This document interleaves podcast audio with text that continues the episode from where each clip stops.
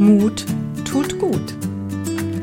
Herzlich willkommen im Podcast Redensart. Sicher sprechen, sicher wirken. Ich freue mich sehr, dass du zuhörst. Heute möchte ich über Mut sprechen.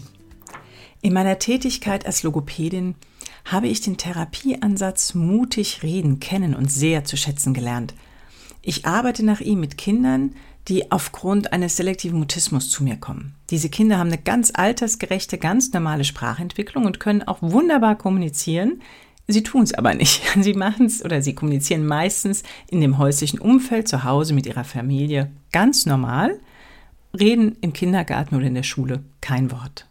Manchmal gehen sie auch ganz aus dem Kontakt, nehmen auch keinen Blickkontakt auf. Das ist im Einzelfall so ein bisschen unterschiedlich. Ich will da gar nicht näher auf das logopädische ähm, Bild eingehen, auf den selektiven Mutismus. Ich finde tatsächlich den Therapieansatz faszinierend und die Arbeit mit diesen Kindern oder mit den Jugendlichen extrem wertvoll für mich. Und was ich da so toll finde oder was mich da so sehr persönlich berührt, ist ein ganz bestimmter Moment. Diese Kinder, die kommen in der Therapie an einen, an einen Punkt wirklich, ihre Angst zu akzeptieren und sich trotzdem zu trauen zu reden. In dem Moment ist der Mut größer als ihre Angst. Und das ist wirklich so, so, so, so wunderbar, das mitzuerleben, sie bis dahin begleiten und unterstützen zu dürfen. Natürlich ist die Arbeit vorher und nachher auch sehr schön, aber dieser Moment, der ist ah, so wunderbar, wirklich so, so schön. Und da stellt sich mir doch die Frage, auch als Trainerin, die mit Menschen äh, arbeitet, die keine pathologische Sprechangst haben, aber doch sehr aufgeregt sind, was können die Erwachsenen, was können wir von diesen Kindern oder von dem Therapieansatz lernen? Und schlussendlich ist es der Moment, wenn das Anliegen größer ist als die Angst, wenn der Mut größer ist als die Unsicherheit. Und Mut, davon bin ich fest überzeugt, ist trainierbar, wie ein Muskel. Was bedeutet eigentlich Mut? Mut so steht es in Wikipedia, auch Wagemut oder Beherztheit bedeutet, dass man sich traut und fähig ist, etwas zu wagen. Das heißt, sich beispielsweise in eine gefahrenhaltige, mit Unsicherheiten verbundene Situation zu begeben. So, ist die Definition in Wikipedia. Kann ich erstmal zustimmen. Ich habe mir weiter überlegt, was ist der Mut für mich? Was bedeutet mutig sein für mich? Und für mich bedeutet eben mutig zu reden, tatsächlich die Angst, die eigene Unsicherheit zu kennen, zu akzeptieren und dennoch zu wagen, mich zu zeigen, sich trauen zu sprechen, mit der Angst mutig reden. Das bedeutet auf keinen Fall, ganz wichtig, es bedeutet nicht, vollkommen angstfrei zu sprechen.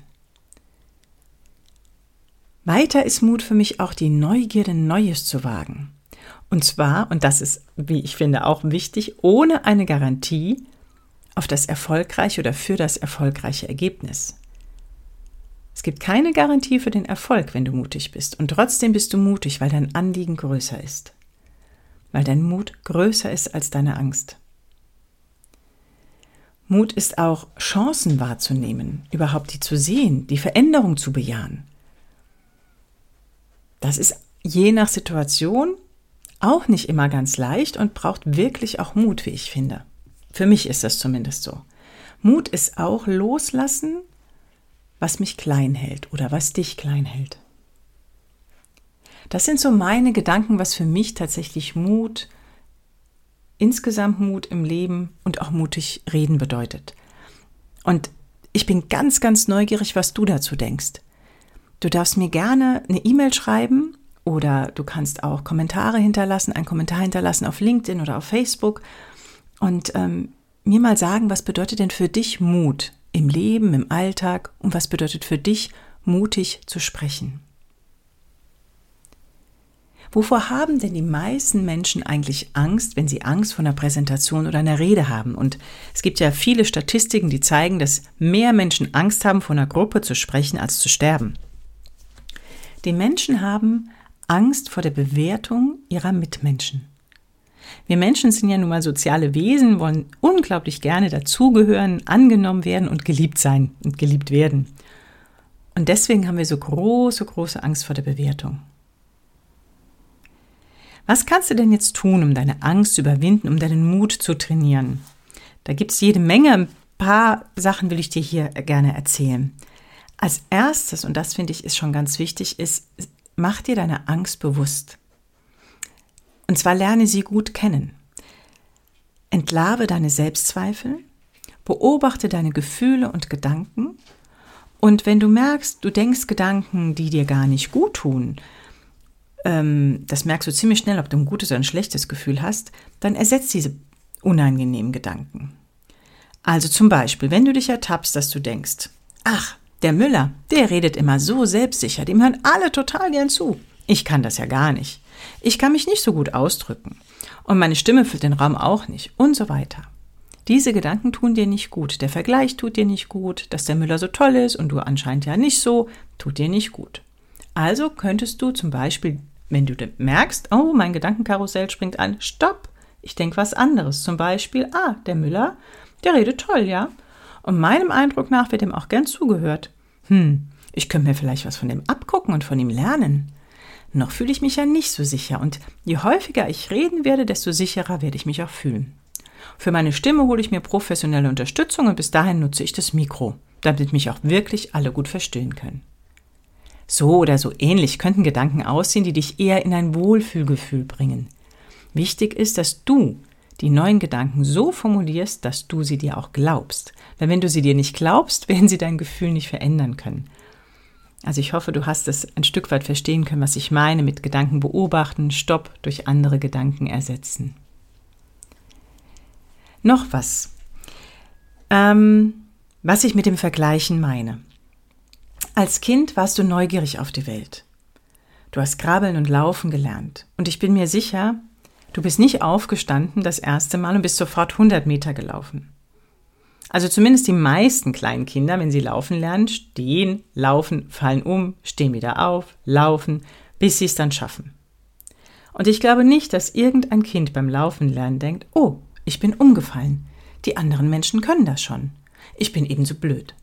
Bleibe ich doch lieber in meiner Komfortzone und auf meinem Popo sitzen. Klingt ein bisschen albern. Ja, klingt albern und so albern ist es dann auch wieder nicht, weil wenn wir uns im Erwachsenenalter äh, wenn wir im Erwachsenenalter sind, erwarten wir sofort 100 Prozent von uns. Wir erwarten bei der ersten Rede, dass sie so perfekt ist wie bei meiner Kollegin, bei unserem Chef, bei der Chefin, die vielleicht schon 50 oder 100 Reden gehalten haben. Teilweise wurden wir auch in der Schule schon bestätigt und ermutigt fürs tolle Reden. Teilweise, und das sind sehr, sehr viele, wurden sie in der Schule eher entmutigt, was das freie Reden angeht. Und es gibt so viele Gründe, warum es bei den anderen vielleicht anders ist. Vergleichen hilft da also nicht. Also hör auf, dich zu vergleichen. Was viel hilfreicher für dich ist, ist die Akzeptanz. Du stehst da, wo du stehst, und du machst das Beste daraus. Und je häufiger du dich in Situationen begibst, die Mut brauchen, und vielleicht auch eben gerade deinen Mut zu sprechen, desto kräftiger wird dein Mutmuskel. Den kann man nämlich trainieren. Du musst nicht sofort vor tausend Leuten reden und dich pudelwohl fühlen und deine Rede oder die Rede deines Lebens halten. Den Mutmuskel kannst du trainieren, indem du von Situation zu Situation einen Schritt weiter gehst. Da kann man entweder eine sogenannte Angsthierarchie aufstellen oder dann eben parallel zu der Angsthierarchie eine Muthierarchie und kann wirklich je, jedes Mal in eine Situation weitergehen, ein bisschen, die ein bisschen mehr Mut braucht und noch ein bisschen mehr Mut und noch ein bisschen mehr Mut. Da kann es Sinn machen, dich unterstützen zu lassen. Das kannst du am besten selbst einschätzen. Wichtig ist auch da, dass es jedes Mal noch eine zu bewältigende Herausforderung ist, die dich auch bestätigt, die dich auch wiederum ermutigt, weiterzumachen. Und du gehst da mit einem super Gefühl aus der Situation und bist gestärkt für die nächste Herausforderung. Mut ist wie ein Muskel und Muskeln können trainiert werden. Mut auch. Hm. Und was ganz, ganz wichtig ist, was ich eben ganz arg sehe, auch eben bei meinen selektiv-mutistischen Kindern und Jugendlichen, wenn deine Intention größer ist als deine Angst, wenn dein Mut größer ist als deine Unsicherheit, dann traust du dich auch. Mut tut gut. Deine Daniela.